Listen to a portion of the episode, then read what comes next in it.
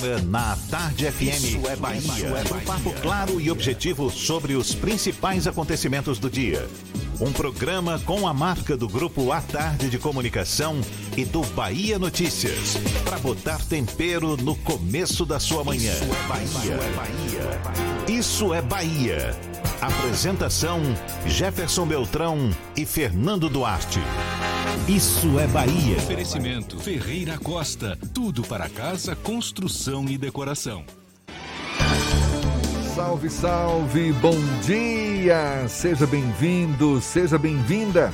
Estamos começando mais um Isso é Bahia e vamos aos assuntos que são destaque nesta quarta-feira, 17 de junho de 2020.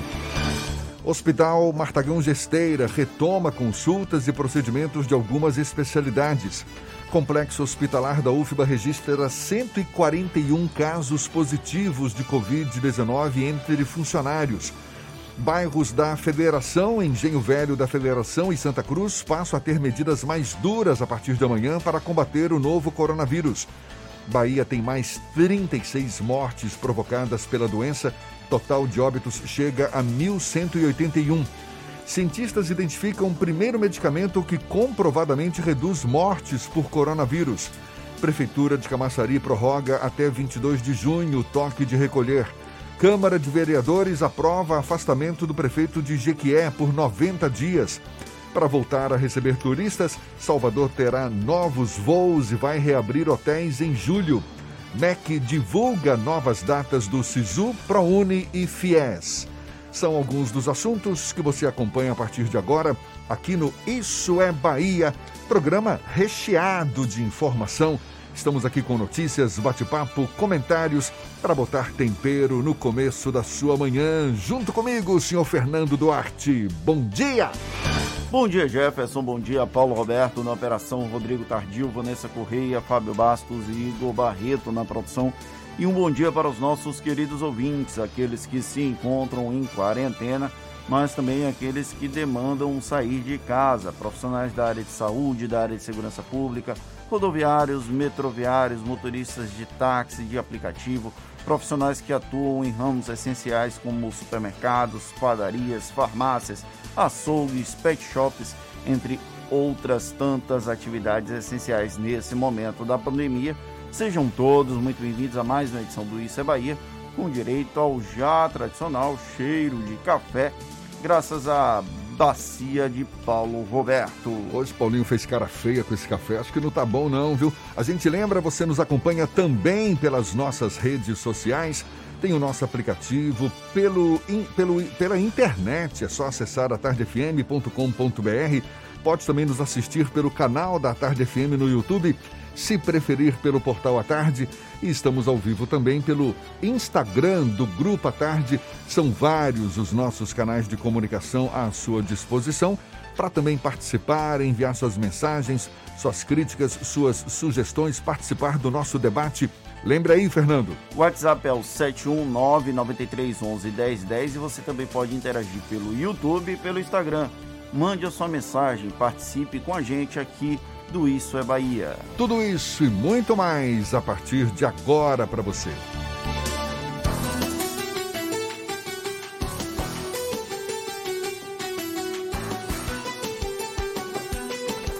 Isso é Bahia. Previsão do tempo. A quarta-feira amanheceu com sol no meio de nuvens, algumas nuvens com cara de que pode chover ainda ao longo do dia. Bom, a gente fica sabendo essas informações da previsão do tempo com Ibis Macedo. Já posso adiantar que agora a temperatura está na casa dos 26 graus. Seja bem-vindo. Bom dia, Ibis. Olá, Jefferson, muito bom dia para você. Bom dia, Fernando, Paulinho. Bom dia para você, meu amigo, minha amiga, que já está na sintonia aqui da Tarde FM no programa Isso é Bahia. Olha, Jefferson, áreas de instabilidade vão influenciar o tempo em Salvador e região metropolitana nesta quarta-feira. A previsão do tempo para hoje é de sol entre muitas nuvens durante o dia, com períodos de nublado e chuva a qualquer hora em Salvador e em toda a região metropolitana. A mínima prevista é de 23 e a máxima de 27 graus. Dica do dia NexGuard. O coça-coça do seu cachorro está mais frequente, a solução é NexGuard. O tablete mastigável saudável sabor carne que protege o seu cão por 30 dias contra pulgas e carrapatos. É com você, Jefferson. Daqui a pouco eu volto com a previsão do tempo para o interior do estado.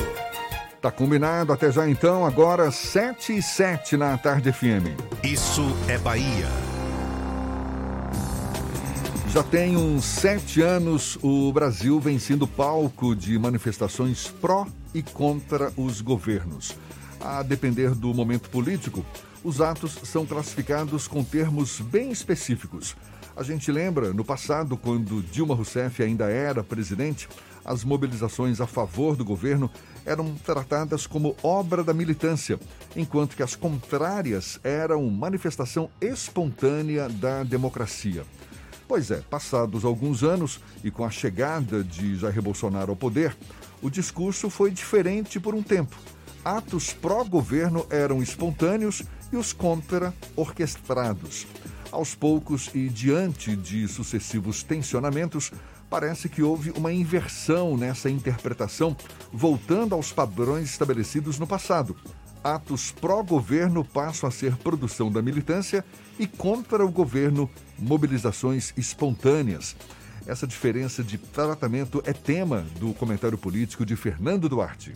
Isso é Bahia. Política. A Tarde FM. Pois é, Jefferson. Desde 2016, quando o Brasil ainda estava longe de ser um terreno tão fértil para ações autoritárias, manifestações pró-governo aconteciam sob olhos desconfiados da imprensa. A época Dilma Rousseff ainda era presidente e acabaria apeada do Palácio Planalto em meio a um controverso processo de impeachment. Até ali, apenas mobilizações contra o governo, que tiveram um auge em junho de três anos antes, eram consideradas legítimas. Era essa a tendência. Ato pró-governo era fruto da militância, enquanto atos críticos ganhavam espaço sistemático na mídia. O ano agora já é 2020. O país passou por uma turbulenta eleição presidencial com um atentado contra um dos principais candidatos. De ilustre desconhecido, Jair Bolsonaro é eleito com forte comoção popular e uma aguerrida militância que o segue cegamente, independente de haver lógica ou razão nas declarações. Desde o primeiro ano do governo, mobilizações de apoiadores ganham espaço na imprensa como atos em defesa do presidente. Nesse primeiro momento, mesmo que comecem a aparecer críticas a certa seletividade na mídia, que evita usar certas palavras contra esses segmentos. Não há militância, mas apoiadores do governo. Após sucessivos atos que subvertem o republicanismo, a imprensa passa a adotar expressões mais adequadas para tratar esse movimento ideológico. São ações antidemocráticas que recebem o endosso irrestrito do presidente, cujos sinais truncados dão margens a interpretações diversas. Para os adversários, Bolsonaro tenta regimentar uma ruptura institucional sem qualquer tipo de pudor. Para os aliados, o chefe do executivo reage às tentativas de enquadrá-lo dentro das regras do jogo. Os dois lados estão certos há uma complacência, para não dizer certa cumplicidade da mídia ao avaliar os movimentos pró e contra os governos de 2013 até aqui. Tal qual aconteceu com Dilma, os interesses foram mudando de acordo com a perda de sustentação política nas esferas de decisão. As pedaladas fiscais, como se sabe, foram a justificativa legal para um parlamentarismo indireto Michel Temer, que assumiu o Planalto, era, antes de ser vice, um homem do Congresso Nacional. Bolsonaro começa a dar sinais de que essa verve que o sustenta não pode ser mantida no médio e longo prazo, o que explica a aproximação dele com o Centrão. Nessas disputas, nunca, nunca há inocentes. Ao que parece, a pandemia do novo coronavírus e as sucessivas crises criadas e alimentadas pelo núcleo próximo ao presidente fortalecem o processo de fragilização das relações institucionais. Isso explica parte da origem da sugestão de que uma ruptura não é questão de si, mas de quando, como sugeriu um dos príncipes da República a operação da Polícia Federal para investigar o financiamento dos atos antidemocráticos pode ser o rastilho de pólvora para uma virada de mesa. Até o dia 16 de abril de 2016, Dilma Rousseff acreditava que poderia reverter o impeachment. No dia seguinte, tudo viraria história a gente percebe um cenário cada vez mais acirrado, não é, de debates, de confronto de ideologias. E penso que é cada vez maior também o desafio do Brasil de resgatar uma aliança nacional. Já começa-se a perceber uma grande insatisfação por parte da população por conta desses extremismos, não é verdade? Esse, essa polarização.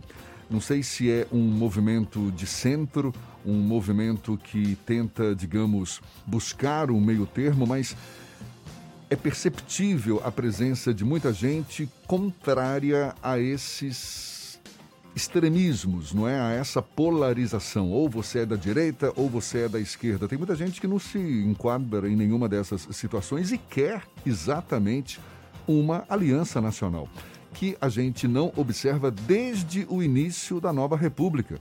Não é verdade? Eu penso que o grande mérito, um grande nome que conseguiu esse mérito foi Tancredo Neves. E, o próprio doutor Ulisses Guimarães, na época da Constituinte, ele tinha esse perfil também. Você vai ter um pouco disso com o Fernando Henrique, muito pouco, há um acerramento e talvez os dois primeiros anos do governo de Luiz Inácio Lula da Silva. Fora isso, nós não tivemos nenhum tipo de momento de, não vou dizer tranquilidade, mas de menos tensão no ambiente republicano, como você falou, sem os extremos polarizando as disputas discursivas. E o lamentável é que a gente não vê sinais de que essa coalizão nacional está a caminho, pelo menos a médio, curto prazo. E aí eu vou entrar numa questão que, infelizmente, o Brasil tende a depender de heróis. E nesse momento nós precisamos de lideranças. Não existe nenhuma liderança no país, seja ela do passado ou do presente, ou em processo de construção atualmente, que garanta um, não vou dizer um acordo nacional, porque esse acordo nacional acabou ficando um, um, com a fala meio pejorativa, uma expressão pejorativa por conta daquele grande acordo nacional do Michel Temer, mas é, de, um, de um, um, um momento em que haja uma confluência de interesses pelo bem da nação. O Jair Bolsonaro está muito distante de ser essa liderança que represente uma confluência de interesses. Ele representa um segmento da sociedade, mas não existe na esquerda, na direita e no próprio centro uma liderança hoje capaz de reunir todas as qualidades necessárias para essa confluência de interesses da nação. Para não perder o otimismo, quem sabe nas eleições de 2022 amadureça algum nome capaz de acender uma luz no fim do túnel e que possa representar exatamente essa capacidade de coalizão nacional que tanto o país precisa num momento como esse. Gosto do seu otimismo. Agora são 7 e 16 números cada vez mais dramáticos. Infelizmente, a Bahia registrou ontem mais 36 mortes provocadas pelo novo coronavírus. No total, agora 1.181 pessoas perderam a vida no estado por causa da Covid-19. Essa informação foi divulgada ontem pela Secretaria Estadual da Saúde. a Bahia registrou mais 1.587 casos de Covid-19. Dos mais de 39 mil casos confirmados, mais de 16 mil pessoas estão recuperadas da doença. Ainda no boletim de ontem, a CESAB informou que dos leitos disponíveis no SUS exclusivos para o coronavírus, a ocupação é de 60%. No que se refere aos leitos de UTI adulto e pediátrico, a taxa de ocupação é de 72%. Em nível nacional, o Brasil chegou a um total de 441 mil 441.729 pessoas curadas do coronavírus, segundo o boletim divulgado pelo Ministério da Saúde. Esse número corresponde a um percentual equivalente a 47,8% do total de casos confirmados em território brasileiro. Em relação a pessoas infectadas, o Brasil já contabiliza mais de 900 mil contaminações da doença. Só nessas últimas 24 horas, o Ministério da Saúde registrou quase 35 mil casos novos do coronavírus. Em relação às mortes, são mais de 45 mil vítimas confirmadas até o momento, com 1.282 registros em apenas um dia. Esses números são até a terça-feira, então há possibilidade de terminarmos essa semana com mais de um milhão de contaminados no Brasil é bem grande. E desde o início da pandemia do novo coronavírus, 141 profissionais do complexo hospitalar Professor Edgar Santos, conhecido como Hospital das Clínicas ou UPS, tiveram um diagnóstico positivo para a Covid-19. As informações foram confirmadas pelo hospital que é vinculado à Universidade Federal da Bahia. Ao todo, o Hospital das Clínicas tem 2.640 funcionários e realizou mais de 300 testes. Em nota, o hospital informou que segue rigorosamente protocolos assistenciais para trabalhadores, estudantes, residentes e professores. A unidade de saúde garante que segue protocolo de utilização de equipamentos de proteção individual e que não há falta desses itens no hospital. A comunidade do UPS já vinha reclamando há algum tempo de que havia o risco de um surto de contaminação nas dependências do hospital universitário. E é o que está acontecendo agora. São 7 e 19 na tarde firme.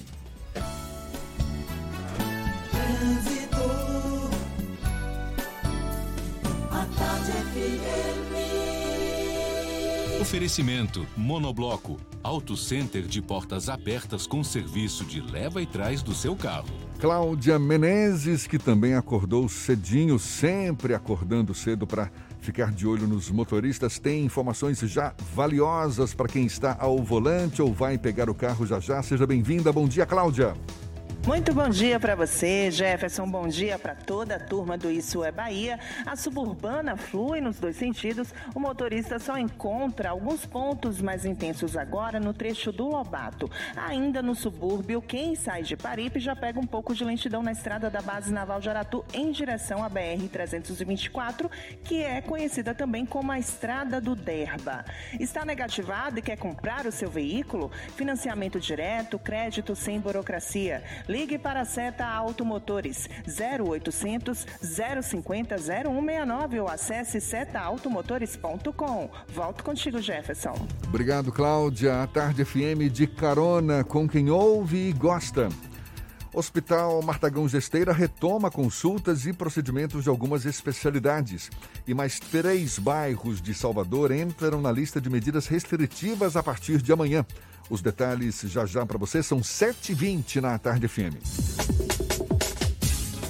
Você está ouvindo Isso é Bahia.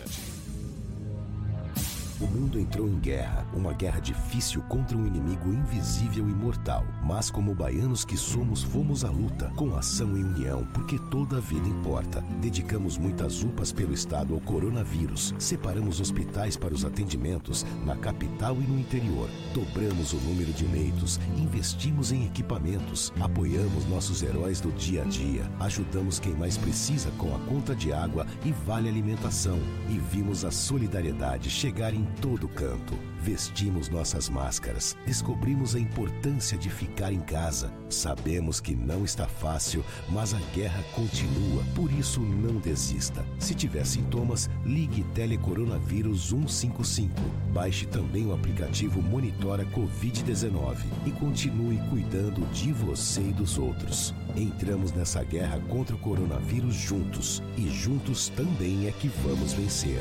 Governo do Estado. Assembleia Legislativa da Bahia. Plantão permanente contra o coronavírus. Autorizando o pagamento de auxílio de 500 reais para pessoas com sintomas leves da doença passarem a quarentena em um centro de acolhimento.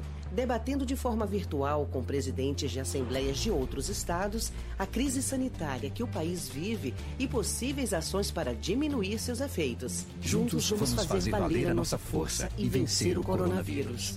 Alba, Assembleia Legislativa da Bahia. Monobloco, o pneu mais barato da Bahia. 0800 111 70 80 e a hora certa. A tarde FM 7 e 22.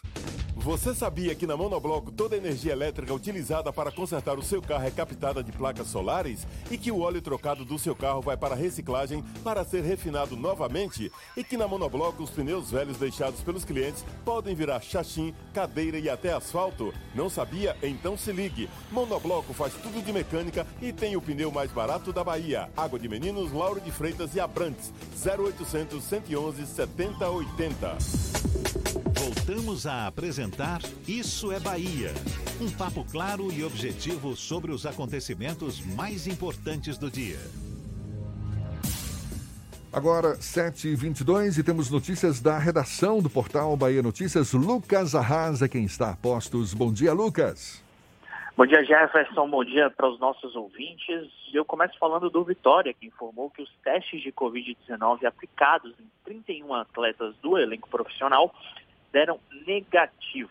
Outras 23 pessoas, entre integrantes da comissão técnica e funcionários, também não apresentaram nenhum problema. Porém, o Bahia Notícias apurou que dois jogadores deram IgG positivo, ou seja, eles tiveram contato com o vírus que não está mais ativo no organismo, portanto, sem risco de transmissão. A dupla está curada e pode treinar novamente. A etapa final dos testes do elenco profissional se encerra hoje. Faltam apenas seis resultados dos atletas Gabriel Bispo, Carleto, Eduardo, Rodrigo Andrade, Gerson Magrão e o recém-contratado goleiro César. Lembrando que os treinos presenciais estão de volta, mas com algumas restrições, como, por exemplo, só será permitido trabalhos individuais, respeitando o distanciamento social. E o governo de Nicolás Maduro denunciou o presidente brasileiro Jair Bolsonaro à ONU, Organização das Nações Unidas. A denúncia vem por negligência em relação ao trato com a pandemia do novo coronavírus. Para o regime ditatorial vizinho, Bolsonaro apresenta uma atuação irresponsável no combate à doença. No documento, o governo venezuelano afirma que o Brasil coloca, coloca o perigo em milhões de vidas por registrar mais de 22 casos de Covid no hemisfério ocidental. Nicolás Maduro ainda chama o governo brasileiro de o pior inimigo dos esforços para a saída da pandemia na América Latina. Eu sou Lucas Arraes, falo direto da redação do Bahia Notícias para o programa Isso é Bahia. É com vocês aí no estúdio. A gente falava agora há pouco sobre um surto de Covid-19 no complexo hospitalar Professor Edgar Santos, também conhecido como Hospital das Clínicas, e uma boa notícia chega do Hospital Martagão Gesteira, é que os atendimentos ambulatoriais que tinham sido reduzidos por causa das medidas de controle da disseminação do coronavírus estão sendo retomados pelo hospital. Os pacientes que tiveram consultas ou procedimentos suspensos nos meses de março e abril agora já estão sendo contactados pela central de telemarcação do hospital para confirmar data e horário da nova consulta. Em nota, o Hospital Matagão Gesteira informou que adota protocolos de segurança e higiene e que já montou, sim, uma estrutura ambulatorial completa e necessária para atender a todos os pacientes e familiares com qualidade e segurança. Desde o início do regime de teletrabalho estabelecido pelo Tribunal de Justiça da Bahia por conta da pandemia, os magistrados da Justiça Estadual Baiana totalizaram mais de um milhão de atos produzidos nas unidades judiciais. Esses dados foram apresentados pela Secretaria de Planejamento do Tribunal de Justiça da Bahia. A gente conversa mais sobre o assunto agora com o presidente em exercício da Associação dos Magistrados da Bahia, o juiz Alberto Raimundo Gomes, nosso convidado aqui no Issa Bahia. Muito obrigado por aceitar o nosso convite. Seja bem-vindo, doutor Alberto. Bom dia, o prazer é meu de estar com vocês nesta manhã, pela oportunidade que nos dá de dar satisfação à sociedade do trabalho que estamos fazendo. Doutor Alberto, em condições normais, existe, a gente sabe, uma devida importância o contato pessoal de juízes com as partes envolvidas nos processos, com seus procuradores. Como é que os juízes estão lidando com essa situação? O senhor tem conhecimento de alguma dificuldade nesse sentido por parte de juízes e prejuízo na conclusão dos processos? Eu entendo que não. Os juízes estão é, trabalhando de uma forma inusitada, que foi muito repentino essa mudança, repentina essa mudança que aconteceu na vida de todos, não só dos magistrados, né, não só dos judiciários, todos estamos trabalhando online mas os magistrados responderam de uma forma muito positiva. Os advogados, defensores públicos, os promotores também estão colaborando nessa jornada e os advogados principalmente estão, pelas informações que eu tenho, estão gostando do trabalho que agilizou a justiça baiana de uma forma que nós também não esperávamos. O senhor destacaria alguma vantagem a mais a partir do momento em que está todo mundo online, obviamente, é, assegurando uma, uma qualidade de vida, digamos, mais segura, não é? Para todos os envolvidos. Mas, por exemplo, isso tem permitido acesso a regiões que normalmente eram ou são de difícil acesso no território baiano? Jefferson, é, é, hoje nós, nós, nós, nós temos de fato, não, não é hoje, nós temos a Bahia um estado de dimensões continentais. E a estrutura do Poder Judiciário estava faltando muitos magistrados em, em algumas comarcas. E esse tipo de trabalho fez com que nós chegássemos nessas comarcas para trabalhar ajudando a comunidade, ajudando os advogados que estavam com problemas você sabe que nós tivemos até na iminência de desativar algumas comarcas, mas agora nós estamos presentes em todo o território do estado da Bahia, trabalhando, julgando, julgando processos, dando sentenças de mérito. Estamos, de fato, numa, numa jornada de atualização dos processos no estado da Bahia. Agora mesmo nós estamos fazendo um trabalho pela, pelo Tribunal de Justiça em algumas comarcas para atualizá-las, por exemplo, Mucuri, que é bem distante, Prado, que é bem distante, é, Alagoinha. Eu mesmo estou agora com três comarcas trabalhando e para mim tem sido uma novidade também, depois de 30 e tantos anos de magistrado, estar com essa modernização da minha forma de trabalhar. O senhor acredita que essas mudanças de paradigmas, digamos assim, já que no passado os julgamentos virtuais eram algo bem complicado, ela tende a permanecer durante após o, esse momento da pandemia para até dar uma celeridade maior ao processo de julgamento das ações e de acesso da justiça pela população? Com certeza, Fernando. Isso é uma ida sem volta precisa agora é o tribunal se aparelhar mais, investir mais em equipamentos para que os magistrados tenham à sua disposição toda a estrutura para esse novo tipo de trabalho. Porque hoje não só para o Poder Judiciário, mas toda a sociedade hoje vai ter que se adaptar a essa nova forma de vida online. É muito mais rápido, mais fácil você chegar às pessoas através da internet nós estamos no recôndito de nossas casas, com a tranquilidade do seu ambiente doméstico, e a produção parece que é muito maior, porque você tem a tranquilidade de estar é, isolado, somente produzindo. Isso eu acho que, que veio a motivar mais os magistrados. Pode ser que agora, nessa época de pandemia, falta de outra opção, mas eu acredito que não. Essa é uma forma nova, porque nós temos maioria dos magistrados são jovens, já estavam acostumados a, ao ambiente da, da internet. Está sendo muito fácil e a sociedade que vai ganhar com isso. A sociedade está ganhando porque os processos estão sendo mais acelerados, tanto que a Bahia tem descontado entre os estados do Brasil que mais tem produzido nesse período de março para cá. E, em razão disso, todos estão motivados a darmos uma resposta à sociedade. Porque muita gente acha que, no começo, começaram a falar que os magistrados estavam em casa, salariados, né? apenas desfrutando do salário. Nada disso, os magistrados estão trabalhando e trabalhando mais do que já trabalhavam antes. É, o senhor está tocando num assunto importante. A, a, justiça como um todo carrega a fama de, de ser lenta, de, de não contar com juízes em quantidade suficiente para dar conta de todos os processos. O senhor poderia mensurar essa, digamos, produtividade maior que agora, como o senhor mesmo está destacando, tem produzido mais, não é? Os juízes em geral produzido mais por conta dessa, dessa nova modalidade de trabalho, todo mundo em casa, todo mundo online. Dá para mensurar um pouco melhor essa, esse aumento de produtividade, doutor? Essa conversa de que a justiça era lenta, era muito vagaroso o processo judicial, se devia também, se deve ainda, à falta de estruturação. Nós temos um, uma justiça que foi solicitada de repente por uma sociedade, uma comunidade que cresceu rapidamente, vertiginosamente, e nos deixou, nos, pegou surpresa.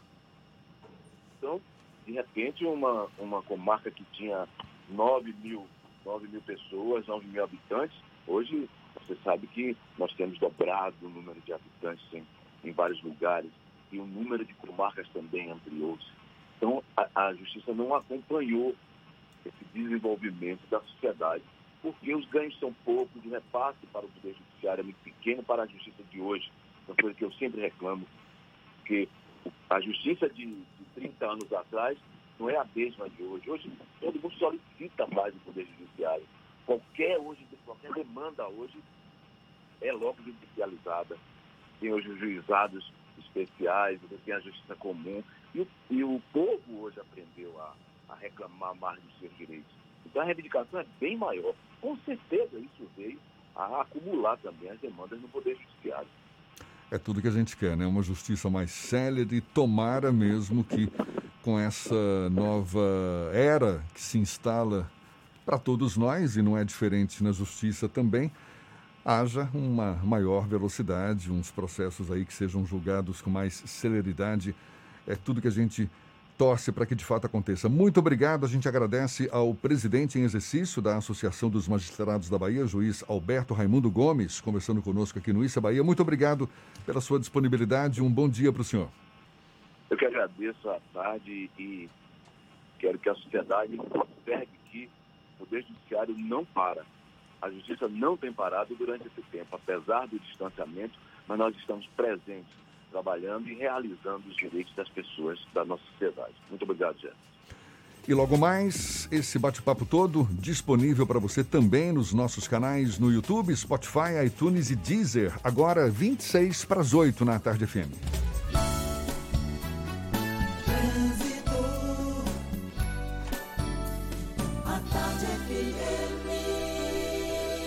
Oferecimento Monobloco, Auto Center de portas abertas com serviço de leva e trás do seu carro. Temos novidades com Cláudia Menezes. É você, Cláudia.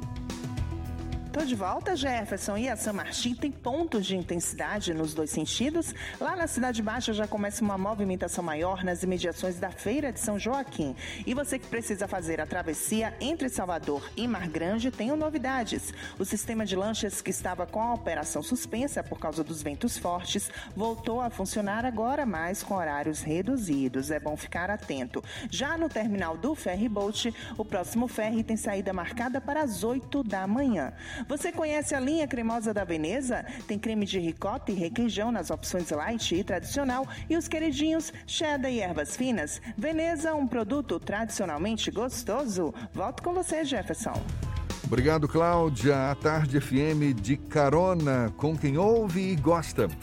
Olha só, crédito para cartão de integração do metrô pode ser comprado por aplicativo. A gente dá os detalhes já já. E mais, pesquisadores da UFBA ministram mini curso online sobre racismo na mídia brasileira. Agora, 24 para as 8 na Tarde FM. Você está ouvindo Isso é Bahia. Bote a máscara! Bote a máscara! Pegue logo essa visão. Bote a máscara, irmão. Bote a máscara, irmão. Bote pra se proteger. Bote pra comprar o pão. Pois se precisar sair do metrô, do busão. Não, não vacile, não. Bote a máscara. Bote pra ir trabalhar. Bote pra se proteger.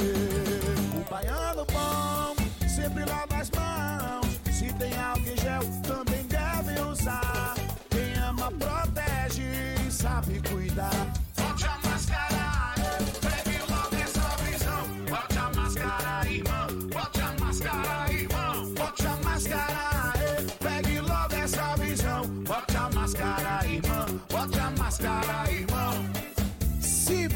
Sair, bote a máscara. É a Bahia contra o coronavírus. Governo do Estado!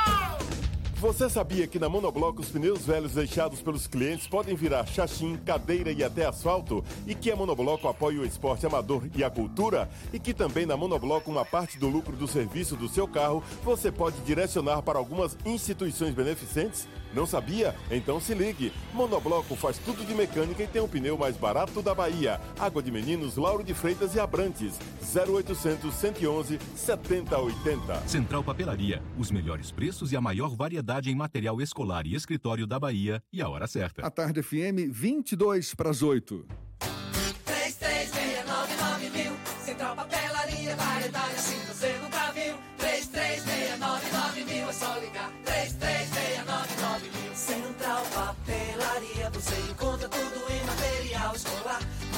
Seu escritório, variedade fácil de estacionar. 3369 Ligue 3369 mil, a maior variedade em material escolar e de escritório. Central Papelaria Lauro de Freitas. 3369 mil. Voltamos a apresentar Isso é Bahia. Um papo claro e objetivo sobre os acontecimentos mais importantes do dia. Já já tem as dicas da Marcita para você. Primeiro, a gente vai à redação do Portal à Tarde. Thaís Seixas é quem tem as novidades agora para gente. Bom dia, Thaís. Oi, Jefferson, bom dia. Bom dia, Fernando, e a você que acompanha o nosso programa. Segue para a sanção presidencial o projeto de lei aprovado ontem pelo Senado, que institui medidas para prevenir a disseminação do coronavírus entre os povos indígenas, quilombolas e comunidades tradicionais. O plano emergencial, coordenado pela Secretaria Especial de Saúde Indígena, vai executar ações como acesso à água potável, distribuição de materiais de higiene, disponibilização de testes para diagnósticos da Covid-19 e equipamentos médicos. Segundo o relator da matéria no Senado, Randolph Rodrigues, já foram registrados entre a população indígena mais de 1.300 casos de Covid-19, com 52 mortes. E os beneficiários do programa Bolsa Família começam a receber hoje a terceira parcela do auxílio emergencial. Os repasses de R$ 600 a R$ 1.200 obedecem ao calendário do programa, que segue até 30 de junho. No mês de maio, quase 14 milhões e 300 mil famílias receberam benefício, no valor total de 15 bilhões e 200 milhões de reais. O auxílio emergencial prevê o pagamento de três parcelas para trabalhadores informais, integrantes do Bolsa Família e pessoas de baixa renda. Mas o governo federal deve acrescentar mais duas parcelas com valor inferior aos 600 reais pagos atualmente. Essas e outras notícias estão no portal atarde, atarde.com.br. Vamos ouvir agora as dicas da Marcita. Shows, dança, teatro, música, diversão. Ouça agora as dicas da Marcita com Márcia Moreira. Olá, vamos às dicas para esta quarta-feira. Olhares sobre as igrejas. Este é o tema da exposição virtual promovida pelo Instituto Geográfico Histórico da Bahia, que acontece de 18 a 28 de junho nas redes sociais do Instituto. São 30 fotos de autoria do engenheiro e fotógrafo José Espínola. Todas as imagens são acompanhadas de textos da professora historiadora Maria Helena Flexor, com informações das características e curiosidades das igrejas. O público visitante terá a oportunidade de conhecer detalhes de templos como a Igreja do Desterro, o Mosteiro de São Bento, a Igreja do Convento de São Francisco e a Catedral Basílica. E estão abertas as inscrições para a última etapa brasileira da campanha mundial Design for Emergency. O concurso está sendo organizado pelo Museu da Casa Brasileira e pela Faculdade de Arquitetura e Urbanismo da USP. O objetivo é refletir sobre como o design pode ajudar a enfrentar a emergência da Covid-19. Os projetos podem ser inscritos até 15 de julho no site designforemergency.com/design/br. Mais dicas para curtir de casa no meu Instagram, Dicas da Macita. Beijos e fique em casa. Isso é Bahia. Apresentação: Jefferson Beltrão e Fernando Duarte. A Tarde FM. Quem ouve, gosta. Será que as pessoas em geral têm a capacidade de lidar com situações limite, com estresse, aquelas situações desafiadoras de maneira saudável, sem provocar prejuízos à própria vida, à rotina ou até mesmo aos seus relacionamentos? Fernando, você sabe como conhecer e educar as emoções vivenciadas? Eu espero conhecer agora. Olha, você tem cara, né? Tem, o Fernando tem pinta de um cara pacato, né? Um cara tranquilo, que encara sete andares assim de escada numa boa. Com um sorriso de orelha a orelha. pois é, em tempos de pandemia, certamente esse é um grande desafio para muita gente e a gente então resolve mergulhar um pouco mais no assunto, conversando agora com o psicólogo, neurocientista clínico e fundador da Associação Brasileira de Terapia Regressiva, Dagoberto Bonavides, nosso convidado aqui no Issa Bahia. Seja bem-vindo. Bom dia, Dagoberto. Bom dia, Jefferson. Bom dia, Fernando. Bom dia a todo o público aí da Tarde FM do Issa Bahia. Muita paz para todos nós e saúde, que é o que estamos precisando, saúde para poder passar por esse momento de quarentena. Né? Então, bom dia a todos. Seja bem-vindo, Dagoberto. O que mais a gente tem ouvido falar, não é agora, em tempos de pandemia, é a necessidade de se reinventar, de termos capacidade de resiliência, não é? De passarmos por essas dificuldades da melhor forma possível, né? De, de encontrar caminhos que de fato nos assegurem uma passagem, né? um, um caminhar por essa pandemia sem tantos arranhões. Agora, na tua opinião, qual sequela do ponto de vista emocional será inevitável para a maioria das pessoas durante ou o pós-pandemia? Jefferson, então, esse é um tema muito interessante, é um tema do, do meu estudo, né? Eu desenvolvi um modelo de regulação emocional que é um modelo, na verdade, de educação emocional diferente de inteligência emocional. E por que eu desenvolvi esse modelo? Exatamente porque como é que alguém pode ter inteligência emocional sem ter educação emocional?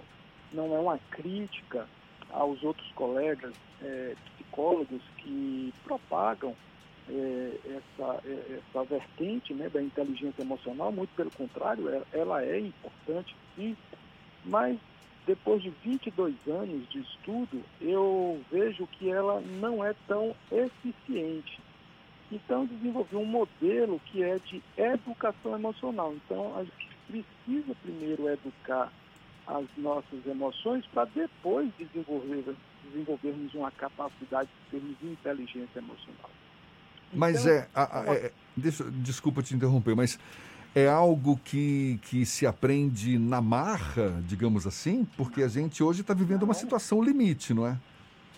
Então, é, primeiro a gente precisa entender que a emoção é uma coisa natural que acontece em todos nós e que é confundida com os sentimentos. Então, é, é um, esse é um tema muito interessante e um tanto profundo, porque as pessoas exatamente confundem a emoção com os sentimentos. Né?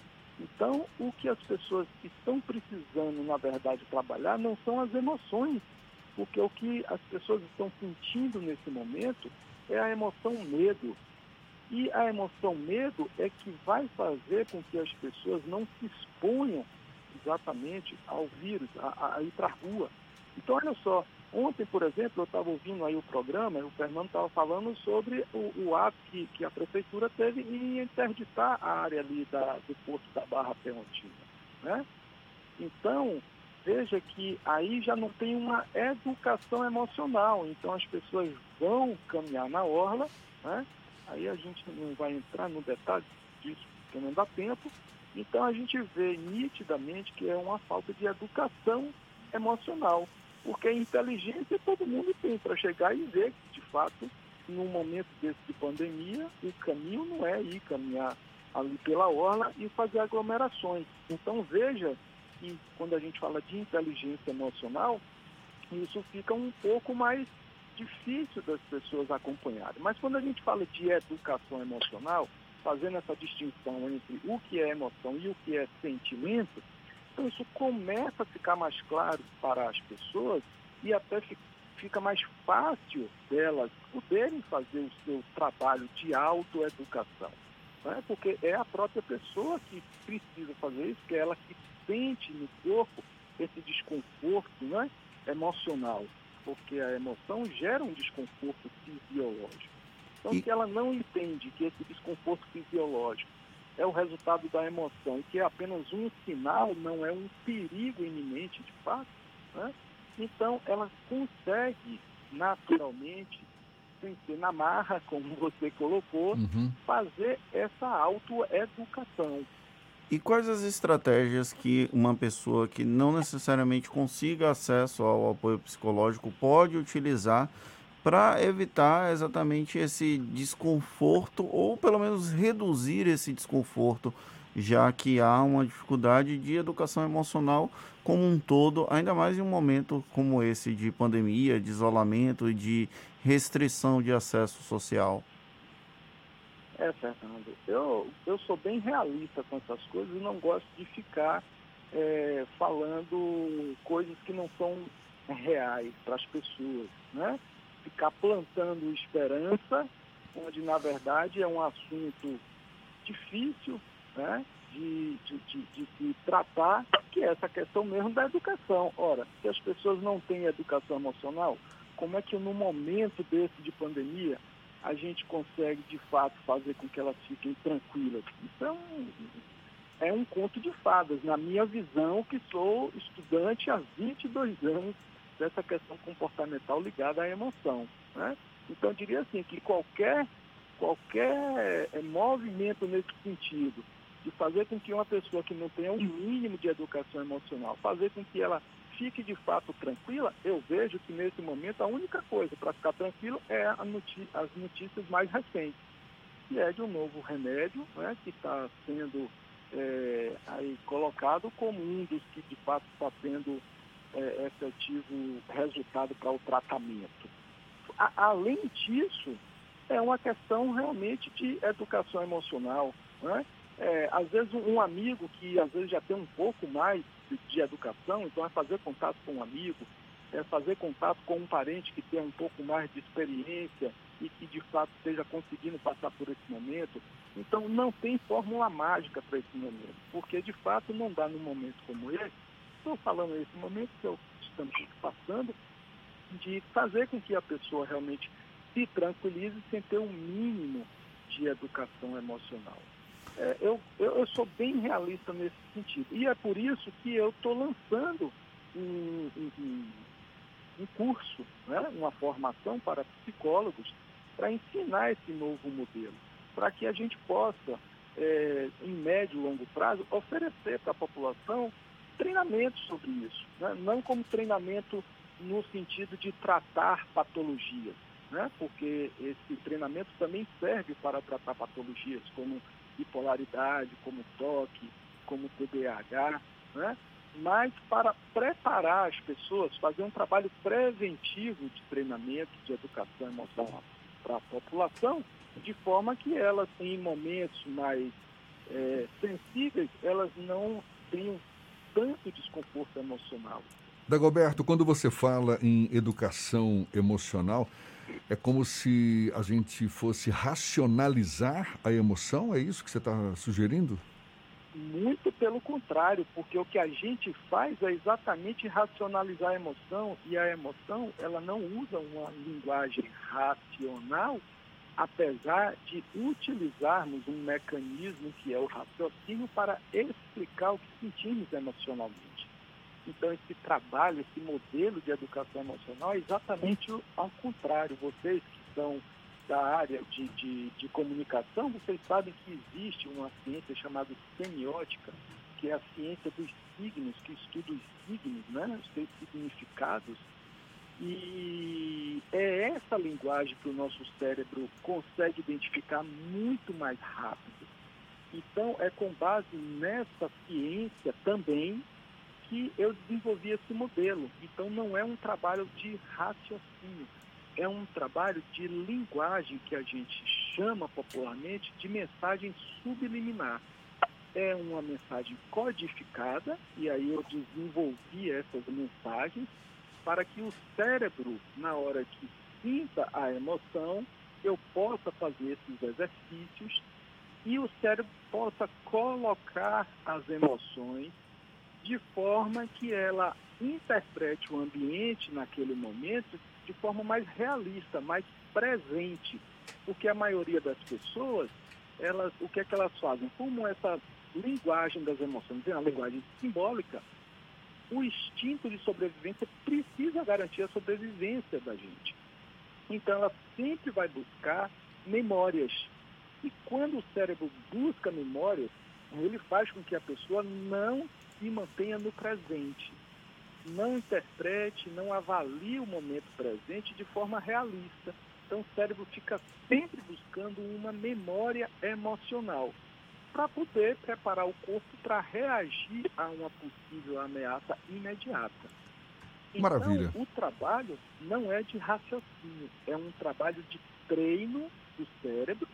Né? Nós temos algumas áreas cerebrais que funcionam de formas específicas. Então, é um trabalho para que o cérebro comece a desenvolver o que hoje a gente ouve falar muito em neuroplasticidade. Então, é um trabalho de neuroplasticidade. Então, eu vou aumentar as minhas sinapses nervosas para que o cérebro comece a funcionar diferente. Tá aí o psicólogo, neurocientista clínico e fundador da Associação Brasileira de Terapia Regressiva, Dagoberto Bonavides, aqui conosco no Isa Bahia. Muito obrigado, Dagoberto, pelas suas dicas. Muito bem-vindas certamente. A gente agradece. Até uma próxima e um bom dia para você. Bom dia, Jefferson. Bom dia, Fernando. Bom dia para vocês. Bom dia, Carlos ouvintes. E a gente lembra que essa conversa também vai estar disponível logo mais nos nossos canais no YouTube, Spotify, iTunes e Deezer. Agora, seis para as oito na Tarde FM. Isso é Bahia. Economia. A Tarde FM. Bom dia, Jefferson. Bom dia, Fernando. Bom dia, queridos ouvintes da rádio A Tarde FM. Ontem, o índice Ibovespa, o principal índice da nossa bolsa, fechou em queda de 0,45%, a 92.300 pontos.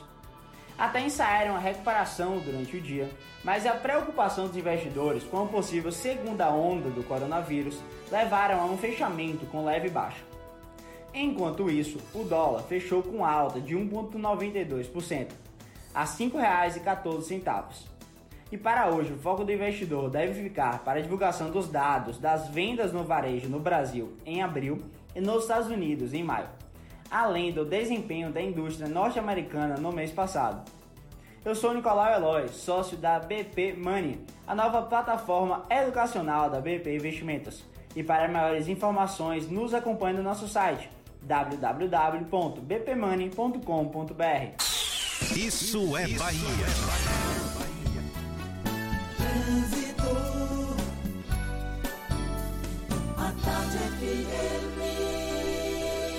Oferecimento Monobloco, Auto Center de portas abertas com serviço de leva e trás do seu carro. Novidades com Cláudia Menezes. É você, Cláudia. Oi, Jefferson, tô de volta com mais informações. A Vasco da Gama e a Garibaldi têm boa fluidez em direção ao centro da capital. Na Orla, em Amaralina, que já tem uma certa intensidade, isso em direção a Pituba. Vamos falar de estradas também. Não tem problemas agora na BR-324, no trecho entre Salvador e Simões Filho, nos dois sentidos. Já a Estrada do Coco flui aí com uma intensidade maior no trecho de Lauro de Freitas, no sentido Salvador. Vamos para outro ponto. A San Martin agora, que já tem pontos de lentidão nos dois sentidos. Neste instante, milhares de famílias do sertão nordestino passam fome, sede e vivem sem nenhum recurso. Se está difícil para nós, imagine para eles. Colabore com os amigos do bem. Doe em amigosdobem.org. Volto com você, Jefferson. Obrigado, Cláudia. A Tarde FM de carona com quem ouve e gosta. Intervalo e a gente volta já já para falar para toda a Bahia, agora 7h56 na Tarde FM.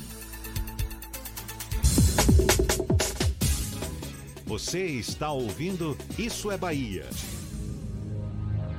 Cuidar das pessoas nunca foi tão importante. Faça o vestibular de medicina da Unime e realize seu sonho de ser médico. Venha aprender em laboratórios avançados que simulam a realidade para se tornar um profissional bem preparado. E desde o primeiro semestre, você pode participar dos campos de prática, acompanhando o atendimento a pacientes nos postos de saúde do estado. Inscreva-se para a prova até o dia 29 de junho. unime.edu.br.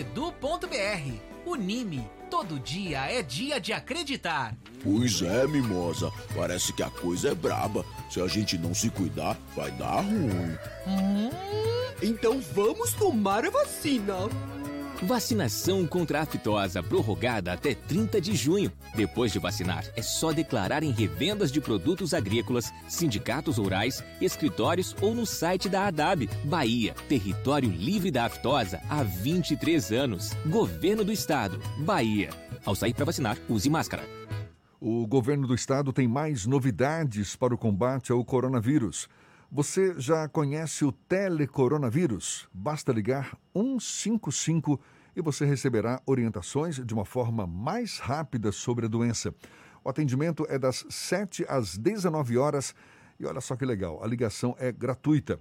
Tem também o novo aplicativo Monitora Covid-19, onde você coloca informações sobre a sua saúde e, caso seja identificado algum risco, um médico fará contato em até 24 horas para orientar você. Mas se ligue, porque é muito importante permitir que o aplicativo tenha acesso à sua localização. E uma última mensagem também muito importante: é obrigatório usar máscara nas ruas. O ideal é ficar em casa, mas se precisar sair, vá de máscara. Assim você se protege e evita que o vírus se espalhe. Ao voltar para casa, lembre-se de lavar bem as mãos e depois a própria máscara com água e sabão. Juntos vamos vencer essa guerra. Governo do Estado, a Bahia contra o coronavírus.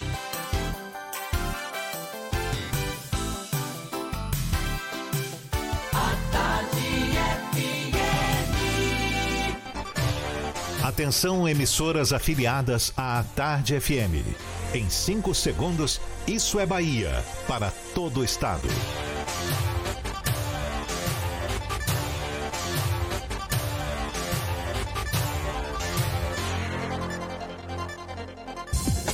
No ar, isso é Bahia. Informação com a marca do Grupo A Tarde e do Bahia Notícias. Política, segurança, saúde, cidadania.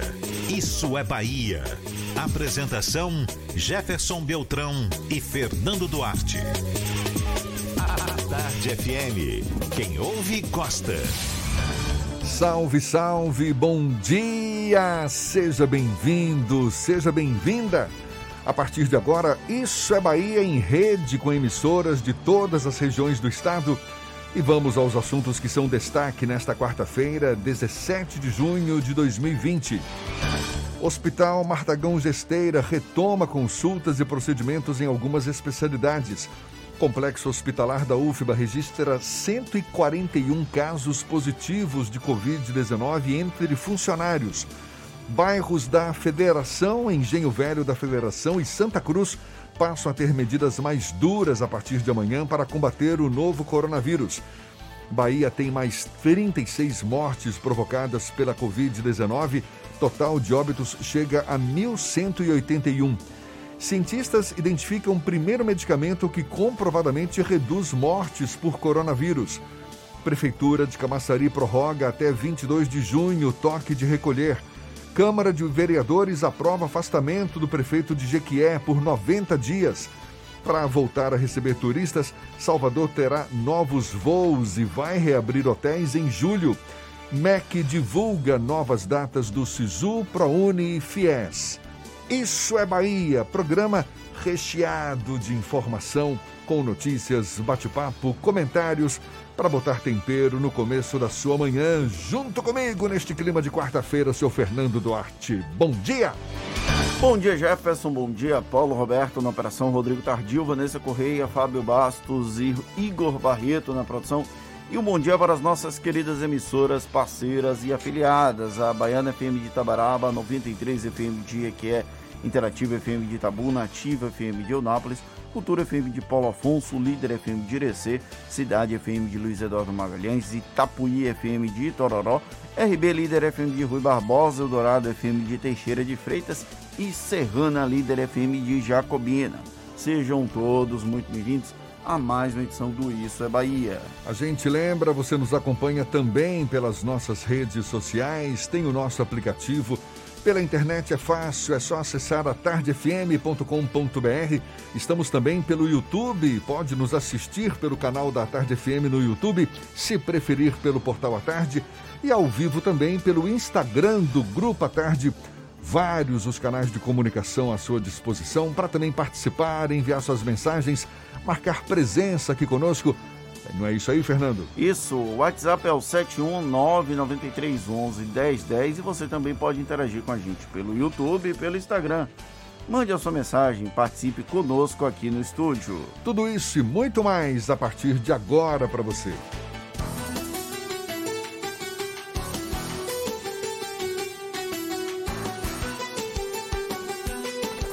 Isso é Bahia. Previsão do tempo. Em Salvador, a quarta-feira amanheceu com o tempo firme, o sol no meio de nuvens, a temperatura agora já na casa dos 27 graus. É até possível que chova, mas deve prevalecer um tempo mais firme. Ao longo desta quarta-feira, a temperatura varia de 23 a 29 graus. Para o interior do estado, a gente acompanha a previsão do tempo agora com novas informações de Ives Macedo. Seja bem-vindo mais uma vez. Bom dia, Ives. Deixa comigo então, Jefferson. Muito bom dia novamente para você. Bom dia em especial para você do interior do estado, que já está em nossa companhia aqui no programa Isso é Bahia. E eu começo a nossa viagem pela cidade de Luiz Eduardo Magalhães, que tem previsão de sol com algumas nuvens, mas nada de chuva nesta quarta. Mínima de 18 e máxima de 31 graus. Vamos agora para a cidade de Itororó, que tem sol com muitas nuvens, principalmente agora durante a manhã e a tarde, períodos de nublado com chuva a qualquer hora. Os termômetros vão marcar a mínima de 19 e a máxima de 24 graus. Dica do dia NexGuard: seu cão esconde as coisas na terra e lambe o que encontra pela frente, então ele precisa de NexGuard, o tablete mastigável que protege 30 dias contra pulgas e carrapatos. É com você, Jefferson. Eu volto amanhã com mais informações do tempo. Tá combinado, até amanhã então, agora aqui na Tarde FM 8 e 5. Isso é Bahia.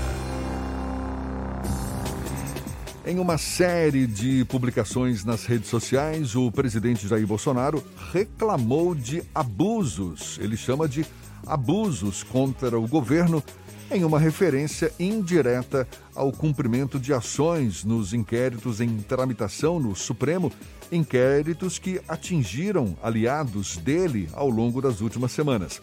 A gente lembra, na segunda-feira, A militante Sarah Winter foi presa no âmbito do inquérito das fake news. Ontem foram cumpridos mandados de busca e apreensão e quebra de sigilo bancário de lideranças do bolsonarismo no âmbito do inquérito dos atos antidemocráticos.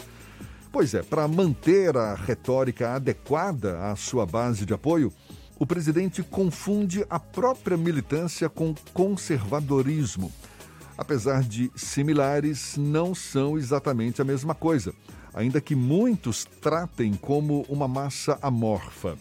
É preciso distinguir o conservadorismo e aqueles que defendem atos contra a democracia. Ao apostar nessa fusão, o próprio Bolsonaro acirra os ânimos na sociedade brasileira.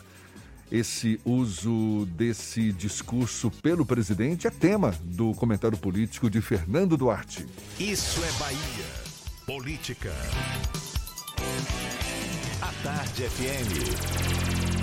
Pois é, Jefferson. Em uma série de tweets, publicação na rede social, o presidente da República criticou o que ele chama de abusos contra o governo e uma espécie de cerceamento da liberdade de expressão.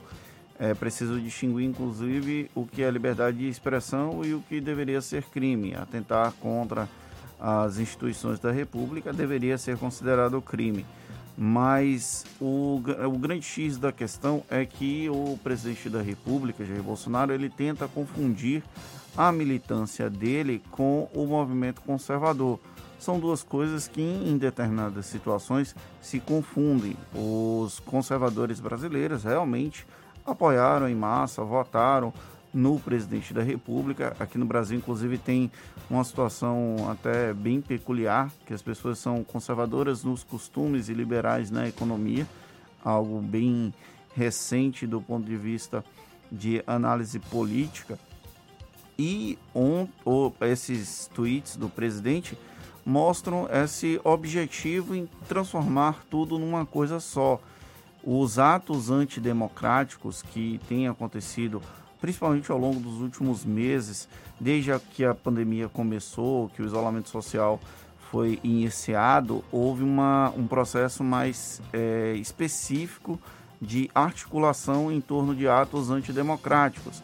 Essa pseudo-defesa do governo na verdade, há um processo de é, reiteradas vezes de questionamento da, da República como um todo.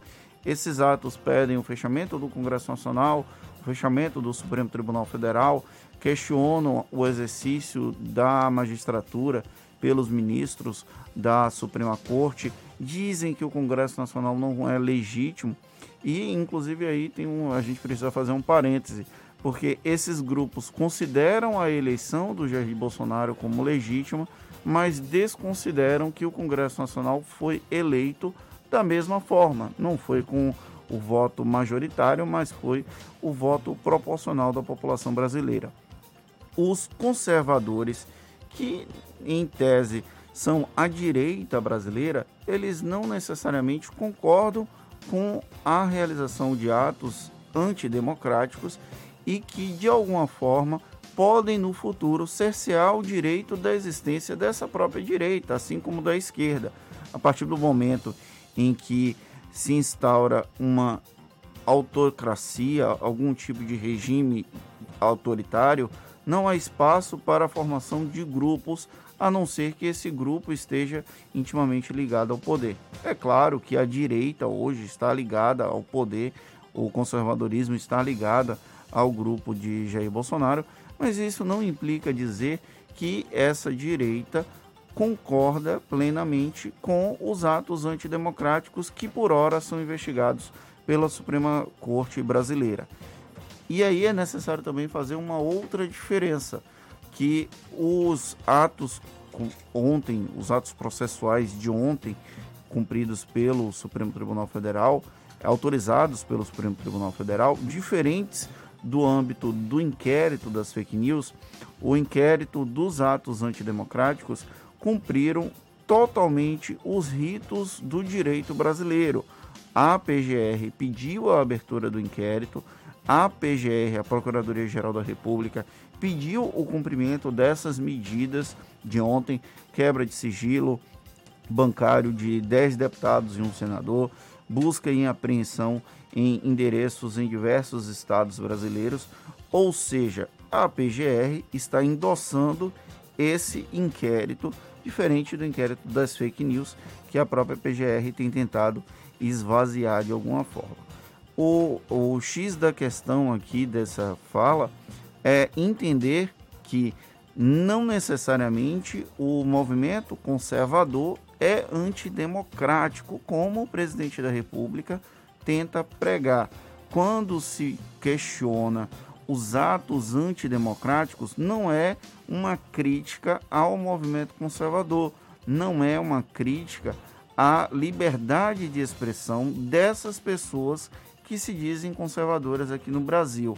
É uma crítica às pessoas que questionam a existência de uma democracia do nosso país uma democracia representativa, um presidencialismo republicano. É preciso fazer essa distinção porque o próprio presidente faz questão de colocar tudo como se fosse uma coisa só para confundir a própria militância e também confundir os adversários que aí passam a tratar todo esse segmento como se fosse uma única coisa, uma única massa amorfa em algumas situações que não pensa o que não é verdade. E grande parte dessa discussão toda com base nessa linha tênue, não é? Que muitas vezes separa o que é liberdade de expressão e crime, por mais que de fato exista essa separação. Mas há de se reconhecer, muitas vezes é uma linha muito tênue. A gente sabe que a liberdade de expressão é sim requisito básico para seja o exercício do jornalismo para a manifestação da opinião das pessoas em geral. Agora, é muito comum que se questione esse limite, esse, esse direito, não é? Quando a, a, a dignidade da pessoa, quando a dignidade de alguém é colocada em questão. A gente está vendo agora o caso do jornalista Ricardo Noblar, não é? que em seu blog publicou uma charge associando o presidente Jair Bolsonaro com o símbolo da suástica e tudo mais. O mesmo Noblar, acho que foi em 2013, ele foi, ele questionou a atuação do ministro, do então ministro do presidente do Supremo, o ministro Joaquim Barbosa. Isso foi no processo do mensalão. Noblar disse que Barbosa só teria sido escolhido para o cargo por ser negro. Isso gerou uma discussão enorme na época, porque, poxa, isso então pode representar racismo. Agora, Joaquim Barbosa, presidente do Supremo, na época, figura pública, alvo naturalmente de críticas. Aí a gente incorre mais uma vez nessa linha tênue, não é? O que, o que é de fato liberdade de expressão, o que é de fato crime. Por mais que haja sim dispositivos que definam muito bem o que é a liberdade de expressão e o que é o crime o que não significa que a discussão não possa ocorrer e muitas vezes extrapolando limites, não é? Com certeza, Jefferson. É basicamente isso e é, é preciso a gente, que a gente faça um, sucessivas é, reflexões sobre é, o funcionamento do Brasil enquanto um país, enquanto uma nação, seja com a realização é, de atos pró-governo, contra o governo, mas desde que se respeitem os limites democráticos, os, os limites em que é necessário é, a manutenção do equilíbrio entre poderes. Não dá, por exemplo, para dizer que um ato que pede o fechamento do Congresso Nacional e o fechamento da Suprema Corte, que esse ato é um ato democrático. Não faz sentido isso, apesar das pessoas estarem até aqui no YouTube discutindo, falando que a gente é maluco ao tratar sobre esse assunto mas não dá para dizer que um ato que atente contra um poder da República, que peça o fechamento do Congresso Nacional, que peça o fechamento do STF, que esse ato é democrático, ele não é democrático. A existência da democracia no Brasil, a existência da República no Brasil, passa pelos três poderes da República: executivo, legislativo e judiciário qualquer ato que critique e que questione a existência desses poderes e que tente de alguma forma pedir o fechamento desses poderes ele é considerado antidemocrático, sim. Isso não sou eu que estou falando, não é você que está falando. É um conceito de democracia que, infelizmente, as pessoas confundem democracia com autoritarismo. Agora, 8 e 15 essa discussão é boa, Fernando. Valeu. Olha, a gente vai agora para a redação do portal Bahia Notícias. Lucas Arras é quem tem novidades para gente. Bom dia mais uma vez, Lucas. Bom dia, Jefferson. Bom dia, Fernando. Bom dia para quem nos escuta em todo o estado. Eu começo falando do prefeito do município de Muquim do São Francisco, no oeste da Bahia. O Márcio Mariano revelou que testou positivo para o coronavírus. A informação foi compartilhada pelas redes sociais. No anúncio, o gestor destacou a importância do uso de máscara e reforçou o pedido para que as pessoas só saiam de casa em extrema necessidade. O município tem cinco casos registrados da Covid-19 e apenas nove cidades baianas conseguiram manter o índice de isolamento acima dos 50%, apontou dados novos divulgados pela SEI, Superintendência de Estudos Econômicos e Sociais aqui do Estado. Encabeçando a lista dos municípios que mais estão respeitando o isolamento social está Sobradinho, no sertão de São Francisco, que chegou a 58,3% do índice. Logo abaixo está Uraçá, no sul baiano, que teve 56%. Na terceira posição, Lagoa Real, no sudoeste, que ficou com 53%. A lista ainda tem Nova Canaã, Pintadas, Brejolândia, Bom Jesus da Serra, Paulo Afonso e Floresta Azul como cidades que tem conseguido manter o isolamento acima do mínimo, 50%. Segundo a SEI, os dados são gerados a partir de geolocalização de dispositivos móveis, como celulares e tablets, e os dados são disponibilizados pela plataforma InLoco. Eu sou Lucas Arraes, falo direto da redação do Bahia Notícias para o programa Isso é Bahia. É com vocês aí no estúdio. Olha só, moradores dos bairros da Federação, Engenho Velho da Federação e Santa Cruz, aqui em Salvador, devem ficar atentos. É que esses bairros passam a integrar, a partir de amanhã, as ações de apoio e proteção à vida definidas pela Prefeitura, medidas para conter o avanço da Covid-19. Segundo anúncio feito pelo prefeito Assemineto, os bairros de Brotas e Engenho Velho de Brotas, que já tinham sido, já tinham saído da lista de bairros com medidas mais duras, também retornam. Segundo a Semineto, Federação e Engenho Velho da Federação já registram 416 casos do novo coronavírus e Santa Cruz 219 casos. No caso de Santa Cruz, não vai ser incluída a região do Nordeste de Amaralina. Permanecem com as medidas restritivas os bairros Beru, Tancredo Neves, Fazenda Grande, Paripe e Itapuã. Já os bairros de Periperi, Su, eita, Sussuarana, Sussuarana e São Caetano saem da lista. As regiões vão ter acesso de pedestres e veículos e funcionamento de atividades comerciais restritos. As medidas de restrição nestes locais valem por sete dias. Brotas está caprichando, tem mais de 700 casos entre Brotas e Região Velho de Brotas, e as pessoas estavam seguindo como se nada tivesse acontecido. No último sábado eu circulei pelas ruas do bairro e elas estavam bem cheias. Lembrando que eu estava só cumprindo um papel que era passeando com o meu cachorro. Então, é, o cachorro tem que sair de casa.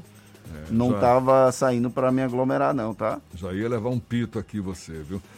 Brotas e Pituba, né? São os bairros mais críticos aqui na capital. Infelizmente, Agora... numa disputa acirrada para ver quem fica no topo do número de mais casos e eu acho que esse é o título que nenhum bairro da capital baiana gostaria de ter. Agora, 8 e 19 a gente começa o nosso giro pelo interior do estado também. Vamos a Jacobina. Maurício Dias, da Serrana Líder FM, já está a postos, tem as notícias da região. Bom dia, Maurício. Bom dia, amigos do Isso é Bahia, Jefferson Fernando e todos que acompanham a rede nesta manhã de quarta-feira.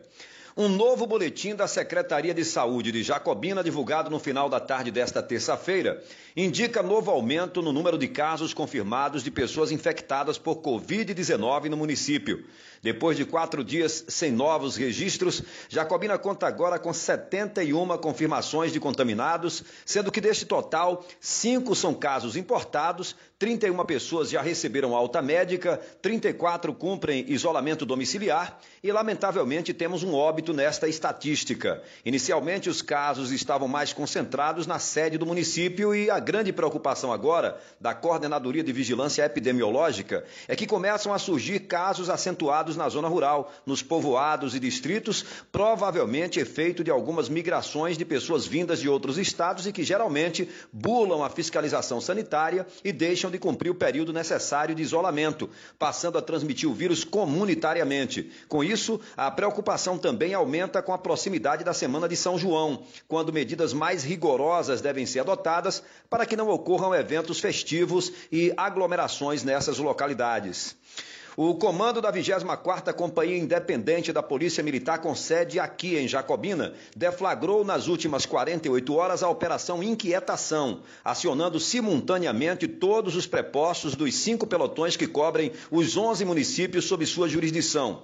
Durante a operação, que visa combater os crimes violentos letais intencionais e também os crimes violentos contra o patrimônio, foram efetuadas prisões por violência doméstica, patrimonial, tráfico de drogas e porte ilegal de armas e munições, além de apreensões de armas, equipamentos que promoviam poluição sonora e veículo com chassi adulterado. Segundo o Major Flailton Franklin Rosa de Oliveira, comandante da companhia, as operações seguem orientações e procedimentos operacionais do Comando Geral da PM e do Comando de Policiamento da região norte do estado e devem prosseguir ao longo das próximas semanas. Eu sou Maurício Dias e falo da cidade de Jacobina, na região centro-norte do estado da Rádio Serrana Líder FM, Grupo J Sidney de Comunicação, para o programa Isso é Bahia.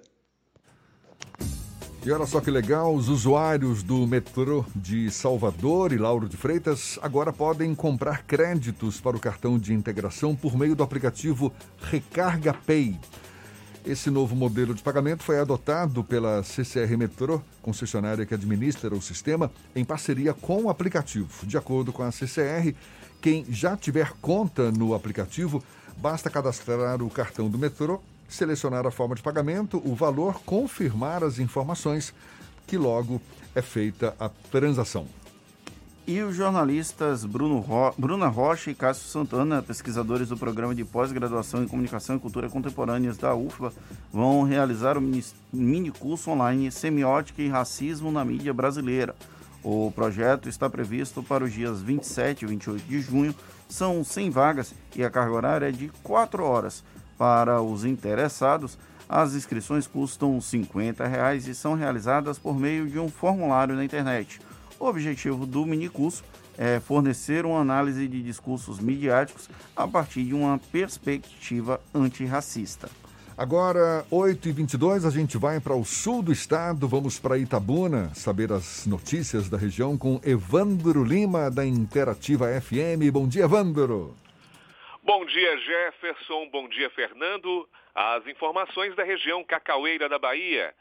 A unidade Covid-19 do Hospital Regional Costa do Cacau, em Ilhéus, passou a disponibilizar visitas virtuais periódicas por meio de tablets de pacientes internados com seus familiares e amigos. Para a unidade médico-hospitalar, a estratégia adotada permite a aproximação do enfermo com seus parentes, proporcionando a humanização do atendimento hospitalar, uma vez que pessoas acometidas pelo novo coronavírus não podem receber visitas presenciais. Para a equipe médica desta unidade, o atendimento humanizado é fundamental para a recuperação dos pacientes e, diante do quadro atual, estão sendo ampliadas as estratégias baseadas no diálogo, no acolhimento que amenizam a angústia e a ansiedade de pacientes e familiares. E na noite desta terça, a Vigilância Epidemiológica de Itabuna divulgou um quadro atualizado sobre os casos notificados a respeito da pandemia de infecção pelo coronavírus, causador da doença Covid-19. Itabuna registrou 87 novos casos, subindo nas últimas 24 horas de 1.482 para 1.569. Eu sou Evandro Lima, falando da redação da Rádio Interativa FM de Itabuna, sul da Bahia. Um grande abraço a todos, até a próxima! Até a próxima. Olhe, notícias que a gente divulgou na primeira hora do programa de hoje, mas que a gente destaca mais uma vez para os nossos ouvintes no interior do estado. A Bahia teve mais 36 mortes por coronavírus, agora chegou a 1.181 óbitos provocados pela doença. Dados da CESAB, Secretaria Estadual da Saúde. Dos mais de 39 mil casos confirmados, mais de 16 mil pessoas estão recuperadas da doença. Ainda segundo a CESAB, dos leitos disponíveis do SUS, exclusivos para coronavírus, a ocupação é de 60%. Em relação aos leitos de UTI adulto e pediátrico, a taxa de ocupação é de 72% e o Brasil chegou a um total de 441.729 pessoas curadas do coronavírus, segundo o boletim divulgado pelo Ministério da Saúde. Em relação a pessoas infectadas, o Brasil já contabiliza mais de 900 mil contaminações da doença. Em relação aos óbitos, são mais de 45 mil vítimas confirmadas até o momento. Desde o início da pandemia do coronavírus, 141 profissionais do Complexo Hospitalar Professor Edgar Santos, conhecido como Hospital das Clínicas aqui em Salvador, tiveram um diagnóstico positivo para a Covid-19. Em nota, o hospital informou que segue rigorosamente protocolos assistenciais para funcionários, estudantes, residentes e professores. A unidade de saúde garante que segue protocolo de utilização de equipamentos de proteção individual e que não há falta desses itens no hospital. Já o Hospital Martagão Gesteira, também em Salvador, retomou os atendimentos ambulatoriais que tinham sido reduzidos por causa das medidas de controle da disseminação do coronavírus. Os pacientes que tiveram consultas ou procedimentos suspensos nos meses de março e abril agora já estão sendo contatados pela central de telemarcação do hospital para confirmar data e horário da nova consulta. Em nota, a unidade informou que também adota protocolos de segurança e higiene e que montou uma estrutura ambulatorial completa e necessária para atender a todos os pacientes e familiares com qualidade e segurança. A gente faz o intervalo, volta já já, agora 8h27 na Tarde FM. Você está ouvindo Isso é Bahia.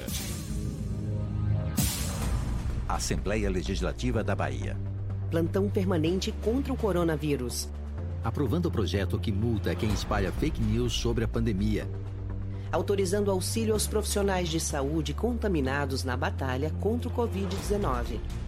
Determinando o uso obrigatório de máscara em todo o estado. Juntos vamos fazer valer a nossa força e vencer o coronavírus. ALBA, Assembleia Legislativa da Bahia. O mundo entrou em guerra, uma guerra difícil contra um inimigo invisível e mortal. Mas como baianos que somos, fomos à luta, com ação e união, porque toda a vida importa. Dedicamos muitas UPAs pelo estado ao coronavírus. Separamos hospitais para os atendimentos na capital e no interior. Dobramos o número de leitos, investimos em equipamentos, apoiamos nossos heróis do dia a dia, ajudamos quem mais precisa com a conta de água e vale alimentação e vimos a solidariedade chegar em todo canto. Vestimos nossas máscaras, descobrimos a importância de ficar em casa. Sabemos que não está fácil, mas a guerra continua, por isso não desista. Se tiver sintomas, ligue Telecoronavírus 155. Baixe também o aplicativo Monitora Covid-19 e continue cuidando de você e dos outros. Entramos nessa guerra contra o coronavírus juntos e juntos também é que vamos vencer. Governo do Estado. A tarde FM. Trânsito. A tarde FM. Oferecimento Monobloco, Auto Center de portas abertas com serviço de leva e trás do seu carro. A gente volta a falar com Cláudia Menezes. Tem novidades pra gente, Cláudia? De volta, Jefferson. Tem serviço de manutenção na passarela da Avenida Bonocô, na altura do Ogunjá. Olha o meu recadinho. Com isso, a passagem dos pedestres é feita pela via. Tem agentes de trânsito por lá para monitorar essa situação, mas a Bonocô segue aí parcialmente interditada em alguns momentos para fazer essa passagem dos pedestres. Isso, claro, complica um pouco o trânsito por lá, então é bom ficar atento. Está negativado e quer comprar o seu veículo? Seta Automotores, carros de passeio e motos de várias marcas. Financiamento, crédito aprovado e sem burocracia. Ligue 0800 050 0169. Volto com você, Jefferson. Obrigado, Cláudia. A Tarde FM de carona com quem ouve e gosta.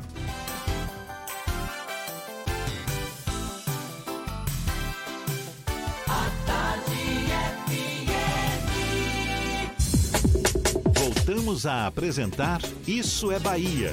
Um papo claro e objetivo sobre os acontecimentos mais importantes do dia. O Grupo A Tarde publica amanhã o caderno A Tarde Municípios Especial Todos contra o Coronavírus, com uma série de reportagens sobre as experiências de prefeituras do interior do estado e também da iniciativa privada no combate à pandemia do novo coronavírus no território baiano.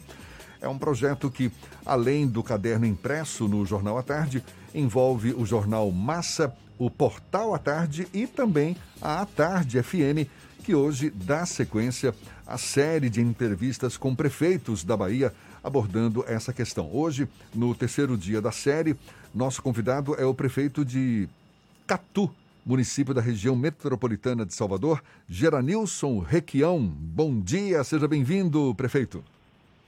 Oi, bom dia, Jefferson, bom dia, Fernando, bom dia a todos os seus ouvintes e, em especial, aos ouvintes aqui do nosso município. É um prazer estar aqui falando com vocês, querido. Muito obrigado por aceitar o nosso convite. Prefeito Geranilson, qual é a situação hoje da quantidade de casos de Covid-19 em Catu e quais as principais medidas que estão sendo adotadas para combater o avanço da doença? Projeto, desde o início da pandemia, quando a Organização Mundial da Saúde, o governo do Estado, o Ministério da Saúde, o governo do Estado e os nossos técnicos aqui detectaram já os primeiros casos no município, como nos estudos que haviam sido realizados, 14 tinha uma probabilidade muito grande de terem casos aqui, nós tomamos algumas decisões para que pudessem serem evitados, como de início, fechamento de rodoviária, é, suspensão de todas as aulas das escolas municipais e particulares, é, e o comércio de um modo geral. Né? Só funcionava mesmo as atividades essenciais do município. Posteriormente, nós fizemos uma flexibilização, depois retomamos o fechamento das atividades não essenciais e a semana passada nós tomamos a decisão aqui de flexibilizarmos mais uma vez essas atividades para que também a própria economia pudesse se desenvolver. Como o município é um, um, um município assim, passante, onde é cortado por uma BR, fica impossível você fazer um controle 100% de todas as pessoas que entram e saem do município, nós fizemos a primeira barreira na entrada da cidade, que é a entrada principal, para que as pessoas que fossem ao comércio, que é o ponto central, como todas as outras entradas estavam fechadas, elas teriam que passar por essa barreira. Mas o que observamos é que, mesmo assim, é, os casos foram crescendo, principalmente importados. E hoje nós estamos aí com 130 casos. É um, um número bastante elevado, mas estamos tomando todas as providências necessárias, possíveis, para que a gente possa ter controle dessa situação. Graças a Deus, óbvio, nós só tivemos um, mesmo assim, não foi adquirido aqui no nosso município, foi num hospital em Salvador, que a pessoa foi deu positivo lá no hospital, quando ela já estava é, internada lá no hospital e pegou o vírus no hospital. Graças a Deus não temos nenhum caso ainda de óbito no município, mas estamos aí já com 57 recuperados. Se Deus quiser, logo, logo nós estaremos com essa recuperação do serviço. Prefeito, qual a estrutura de saúde que hoje o município dispõe para dar apoio aos pacientes que eventualmente contraírem coronavírus? Nós criamos posto de atendimento exclusivamente para a Covid. Inclusive, na região, o primeiro município a ter o seu primeiro posto aberto. Esse posto é composto por 11 leitos para observação temos três leitos para estabilização com respiradores e temos mais 15 leitos para internações. O, ocorre que o governo federal, através do, do Congresso Nacional, foi aprovada a lei de ajuda também às Santas Casas, e aqui no nosso município, o nosso hospital é administrado pela Santa Casa da Bahia. Conhece demais, que é uma entidade que tem mais de 500 anos aqui na nossa Bahia, administra o Hospital Municipal aí de Salvador, o Hospital Santa Isabel, e uma referência na área de saúde. Então, nós fizemos essa parceria com a Santa Casa, que ela também administrar é, esse posto de atendimento Covid. E na lei que foi aprovada pelo Congresso Nacional, foram repassados recursos para essas entidades filantrópicas para que elas pudessem desenvolver um projeto nessa área do Covid. E aqui no nosso município, é, foi transferido 2 milhões de reais que automaticamente o município transferiu para a Santa Casa e ela está desenvolvendo um trabalho de ampliação a esse, a esse projeto de atendimento às pessoas que por acaso procurem o nosso posto de atendimento avançado da Covid. Prefeito, em Catu, a exemplo do que vem ocorrendo em grande parte, talvez na maioria das prefeituras Bahia afora, tem havido também queda na arrecadação de impostos? O senhor poderia mensurar essa, essa situação de, de fluxo de caixa da prefeitura? Como é que a prefeitura está lidando com os recursos financeiros para conter o avanço do coronavírus? Há uma queda muito grande em todos os estados e municípios. E aqui nós temos um, um caso é, peculiar que grande parte aqui da arrecadação do município vem de recursos oriundos do petróleo. E com essa crise que aconteceu na Petrobras e agora esse ano com o próprio petróleo, nós tivemos uma queda de arrecadação muito grande, é, tanto na parte de ISS como do, do ISS, como na parte de royalties. A queda foi substancial e realmente é, deu um abalo aqui nas nossas finanças. Mas a gente vem fazendo um planejamento já há bastante tempo e a gente está conseguindo superar essa dificuldade. Eu poderia dizer, inclusive, que com a lei complementar que foi aprovada agora em 2020, a 173, o município foi contemplado para receber cerca de 4 milhões 948 mil reais.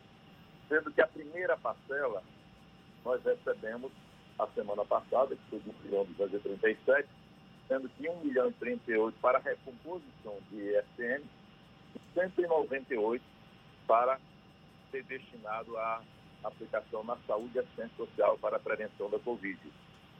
E com esse planejamento que a gente fez, e com esse, inclusive, esse incremento que aconteceu agora recente, a gente já fez uma projeção, basta dizer que com todas as dificuldades, amanhã nós estaremos já depositando na conta de todos os servidores do município a primeira parcela do 13º salário. Então nós estaremos antecipando a primeira parcela do 13º salário para inclusive para o próprio servidor e para ajudar, inclusive aqui no nosso comércio, são recursos que serão destinados naturalmente a, a, ao investimento, ao desenvolvimento aqui do nosso município. Prefeito, como é que está a interlocução de Catu, do município de Catu, com as demais instâncias, o governo estadual e o governo federal, nesse momento de pandemia? Existe algum tipo de diálogo? Esse diálogo tem sido é, saudável e adequado para as demandas do município? Ah, com certeza, nós temos uma ligação direta aqui com o governo do estado, principalmente com a Secretaria de Saúde do Estado da Bahia, na pessoa do seu secretário, doutor Fábio Vilas Boas, e seguimos exatamente as diretrizes que são emanadas tanto da Secretaria como do próprio Ministério da Saúde. Né? Então, tudo aquilo que é exigido e, e orientado pela, pela Secretaria de Saúde do Estado da Bahia, a nossa Secretaria também está aqui seguindo rigorosamente. Temos uma equipe de técnicos que não param, é, 24 horas aqui trabalhando para que a gente possa chegar à informação mais próxima das pessoas E isso tem sido muito importante porque é um, uma mão dupla. É o governo do Estado fornecendo as informações para a gente aqui, nós coletamos também as informações, passando para o governo do Estado, informando a população em tempo real tudo o que acontece aqui no nosso município. O senhor falava há pouco da dificuldade de, de arrecadação, que houve essa queda de arrecadação de impostos, que é algo né, comum em praticamente todas as prefeituras nesse momento. Como é que o senhor avalia a, o, o repasse de recursos do governo federal para o município? Tem sido a contento? Como é que o senhor, o senhor conta com esse apoio também? Claro, porque o, é uma lei federal e o governo federal jamais se omitiria né, fazer repasse não só para Catu, como para outros municípios. E você, como eu falei anteriormente, nós tivemos uma queda muito grande. Ah, esse repasse, esse, essa lei, a lei 173, é, recompôs toda a receita do município? Não, não recompôs. E não vai recompor. E essas quatro parcelas, três parcelas vencendas ainda, que virão aqui para é, atender o nosso município, elas vêm como um alento, mas ela não recompõe 100% o que aconteceu em 2019. Porque essas parcelas são para exatamente igualar a receita que o município teve em 2019 com relação à SPM. Mas nós temos as outras receitas, temos as receitas próprias, a receita de QSF, a própria receita do IPTU, que hoje tem uma vazão muito grande, porque a dificuldade das pessoas fazer o seu cumprimento, né? E o município sente essa dificuldade. Mas é como eu falei antes, nós fizemos um planejamento muito grande e estamos realmente atendendo é, essas necessidades com aquilo que temos.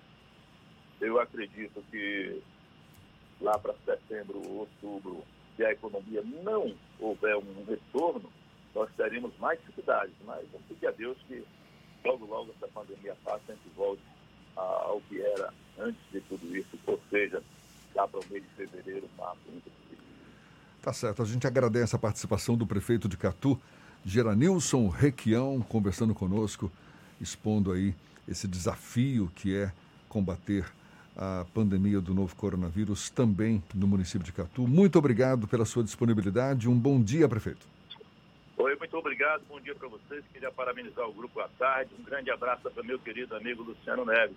Um abraço para vocês, que Deus nos proteja, que a gente saia logo, logo desse mal terrível que está assolando o nosso município e o nosso mundo. Um grande abraço, Jesus. Um abraço, Fernando. Um abraço para todos. Obrigado. Obrigado mais uma vez. A gente lembra que essa conversa também vai estar disponível logo mais nos nossos canais no YouTube, Spotify, iTunes e Deezer. Agora, 17 para as 9 na Tarde FM. Você está ouvindo Isso é Bahia. Nesse mundo novo, uma coisa não mudou: a importância de estudar. Por isso, o EAD da Unime conta com um ambiente virtual que dá o maior apoio para quem quer estudar à distância. Ajuda no aprendizado e você pode se organizar para fazer seu curso quando e onde quiser. Vem também estudar assim. A primeira mensalidade é a partir de 59 reais. Consulte condições. Faça o vestibular online. unime.edu.br Unime, todo dia é dia de acreditar. Assembleia Legislativa da Bahia. Plantão permanente contra o coronavírus. Autorizando o pagamento de auxílio de 500 reais para pessoas com sintomas leves da doença passarem a quarentena em um centro de acolhimento.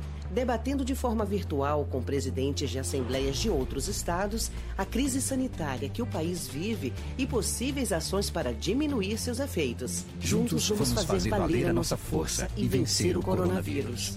ALBA, Assembleia Legislativa da Bahia. Bote a máscara! Bote a máscara!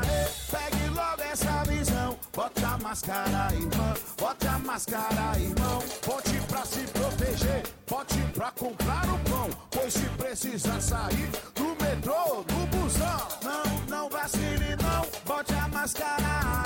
Bote pra ir trabalhar. Bote pra se proteger. O baiano bom sempre lava as mãos. Se tem álcool em gel, também deve usar. Quem ama, protege e sabe cuidar. Volte a máscara, pegue logo essa visão. Volte a máscara, irmão. Volte a máscara, irmão. Volte a máscara, pegue logo essa visão. Volte a máscara, irmão. Volte a máscara, irmão. Se precisar sair, volte a máscara. Bahia contra o coronavírus. Governo do Estado. Voltamos a apresentar Isso é Bahia. Um papo claro e objetivo sobre os acontecimentos mais importantes do dia. 15 para as 9, a gente segue juntos pela Tarde FM. Temos notícias da redação do Portal à Tarde com Thaís Seixas. É você, Thaís.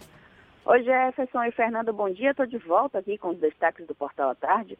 A Justiça determina que a Prefeitura de Ilhéus, no sul do estado, não avance nas fases seguintes de reabertura do comércio até o dia 30 de junho. O pedido do Ministério Público Estadual foi acatado na segunda-feira e tem o objetivo de avaliar o impacto dos 14 dias de abertura gradual das atividades comerciais na cidade. A decisão do juiz Alex Vinícius Miranda determina ainda a regressão do funcionamento do comércio a qualquer momento, dependendo do estágio de contaminação. A reabertura gradual dos estabelecimentos foi definida por decreto municipal, publicado no dia 1 de junho. E o ex-prefeito de Pilão Arcado, Manuel Afonso Mangueira, é multado em 6 mil reais pelo Tribunal de Contas dos Municípios. Durante sessão eletrônica ontem, o órgão julgou procedente o termo de ocorrência, motivado por irregularidades nos gastos realizados com festas no exercício de 2017, quando a cidade estava em situação de emergência por causa da seca. O relator do processo, José Alfredo Dias, considerou inadequadas e ilegítimas as despesas de mais de um milhão de reais durante a estiagem. Além da multa, também foi determinada a remessa da decisão ao Ministério Público Estadual, que havia recomendado que os municípios não realizassem gastos desse tipo. Eu fico por aqui. Essas e outras notícias você confere no portal à tarde, atarde.com.br. É com você, Jefferson. Obrigado, Thaís. E olha, uma notícia importante: o Ministério da Educação alterou as datas das inscrições nos principais programas de acesso às universidades. O prazo de inscrição do SISU, que é o Sistema de Seleção Unificada, do segundo semestre e que era de 16 a 19 de junho, passou para o período de 7 a 10 de julho. O ProUni, Programa Universidade para Todos, que teria as inscrições abertas de 23 a 26 de junho, passou para o dia 14 de julho e o FIES, Financiamento Estudantil, que teria inscrições efetuadas de 30 de junho a 3 de julho, passou para o período de 21 a 24 de julho. A mudança ocorre devido à suspensão de algumas atividades acadêmicas e administrativas nas universidades ocorridas em consequência da pandemia do coronavírus. E neste mês de junho, o aeroporto de Salvador trabalha com menos de 10% de seu operativo normal. Isto é, faz somente 8 voos por dia. Porém, esse número vai crescer para 20 nas próximas duas semanas, pois cinco voos de novos destinos vão ser incluídos de volta na malha viária de Salvador. A capital baiana se conecta novamente com Vitória da Conquista, Fortaleza, Natal, João Pessoa e Vitória, ampliando para 11 a conexão com outros aeroportos do Brasil. Ainda há reforço na quantidade de voos semanais para Recife, Brasília, Rio de Janeiro e São Paulo. O número de operações está longe do normal. A média era de 90 a 100 voos por dia na capital baiana. É, com a chegada de novos voos, 75% dos hotéis de Salvador já pretendem reabrir também no dia 1 de julho. Isso segundo o presidente da Federação Baiana de Hospedagem e Alimentação, Silvio Pessoa.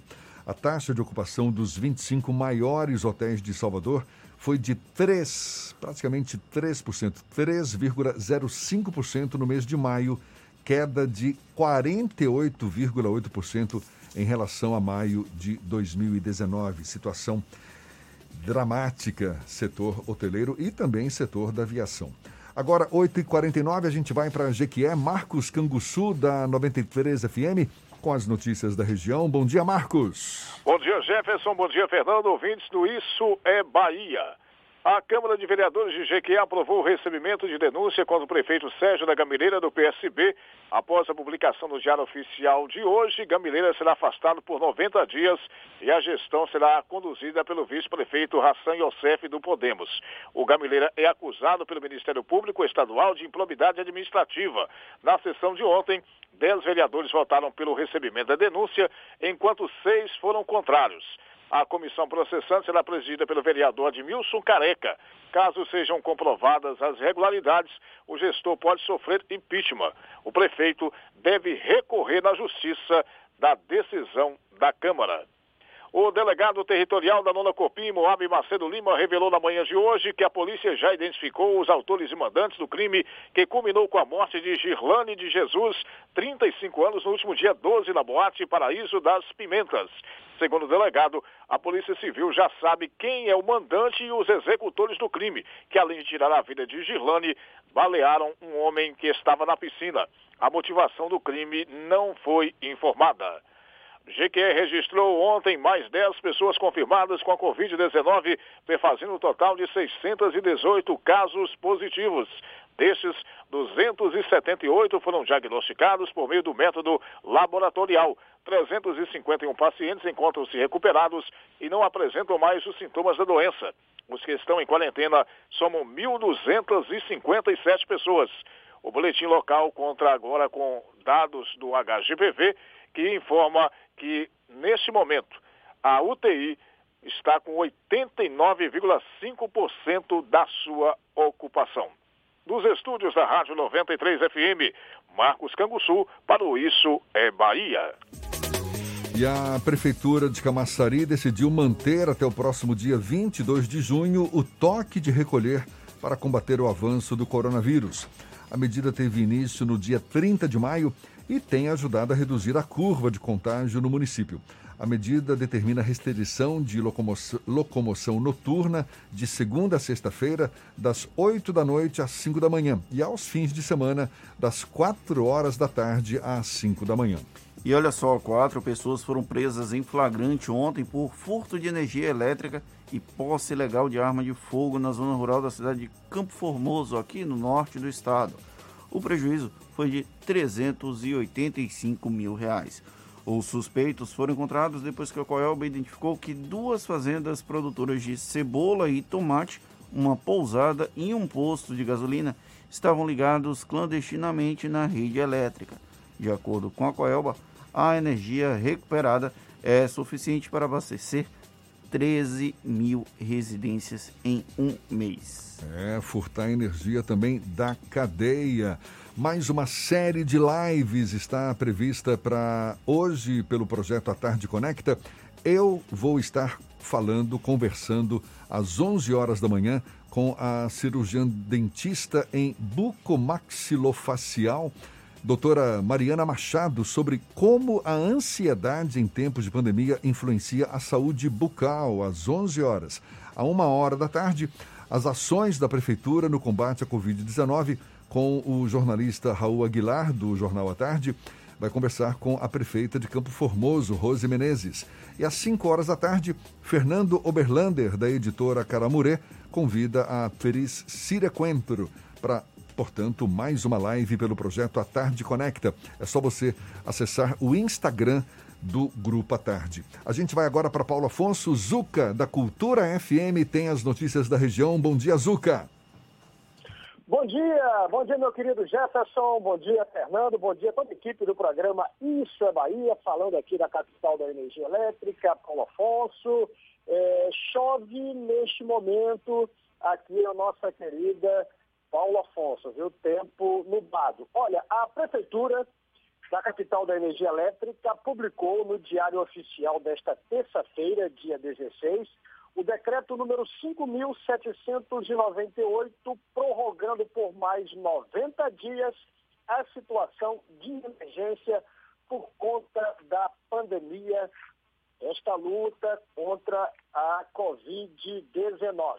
Lembrando que nesta quarta-feira, dia 17, nós temos o último dia de restrições do funcionamento do comércio aqui em Paulo Afonso. Estas restrições começaram eh, no sábado, dia 13, e elas estarão terminando nesta quarta-feira, dia 17, uma medida que a Prefeitura, através da Secretaria Municipal de Saúde, eh, vem realizando para tentar diminuir o avanço dos números eh, de pessoas contaminadas com relação ao coronavírus aqui na cidade. Nós temos durante este período, né, de 13 a 17, a Operação UNUS, ou palavra em latim que representa a União, onde o setor de segurança pública tem atuado em Paulo Afonso é, através de intervenções pontuais e também recebendo denúncias, evitando aglomerações e também perturbação do sossego, entre outras ocorrências. É, a cidade de Paulo Afonso registra ao longo da pandemia 86 casos confirmados, destes 86, 43 são considerados recuperados, então nós temos 43 casos eh, considerados ativos, 141 pacientes são monitorados pela Secretaria Municipal de Saúde. E ao longo desta pandemia nós temos um óbito registrado aqui na capital da energia elétrica. Portanto, são informações é, aqui no programa Isso é Bahia, tranquilidade na área policial, tranquilidade também na área hospitalar. Antônio Carlos Zuca, da Rádio Cultura de Paulo Afonso, para o Isso é Bahia. Meu querido Fernando, acabou! Hoje o Zuca está apressado. É, Peraí, é. Zuca, não acabou ainda não. Tem uma notícia boa que chega do Reino Unido. Cientistas de Oxford disseram ter identificado o primeiro medicamento que comprovadamente reduz as mortes relacionadas ao coronavírus. Esse tratamento com corticoide dexametasona, quando administrado em pacientes graves que recebem oxigênio, reduz em um terço a mortalidade entre os pacientes mais graves da Covid-19. Essa conclusão foi publicada ontem por meio de um grande teste clínico. Segundo o governo britânico, o país vai começar a administrar imediatamente dexametasona em pacientes com coronavírus. Boa notícia, não é, Fernando? Com certeza. E olha só, hoje tem live do Bahia Notícias no Instagram. A repórter Jade Coelho vai conversar com Jorge Figueiredo. Ele é delegado da Polícia Civil e especialista em cybercrime e cibersegurança vai dar dicas de como se proteger de golpes. O WhatsApp agora vai poder enviar dinheiro, ou seja, precisamos estar todos alertas Oba. para golpe. Arroba Bahia Notícias no Instagram. Pode acompanhar a partir das 15 horas. Agora sim, acabou! Voltou a. Encerramos mais o Isso é Bahia. Muito obrigado pela companhia de todos vocês. Amanhã às 7 da manhã estamos de volta para Salvador e em torno e a partir das 8 para todo o estado. Um grande abraço virtual no coração de todos vocês. Se puder, fique em casa e se tiver que sair, use máscaras, mantenha o asseio regular das mãos. Vamos juntos tentar conter a disseminação do novo coronavírus. Tá certo, e eu tenho que desafinar menos, né? Olha, muito obrigado pela companhia, pela parceria, pela confiança. Aproveite bem o dia, quarta-feira, meio de semana, muito chão pela frente ainda. Amanhã tem mais, hein? Tchau, tchau, tchau, tchau. Tchau, tchau.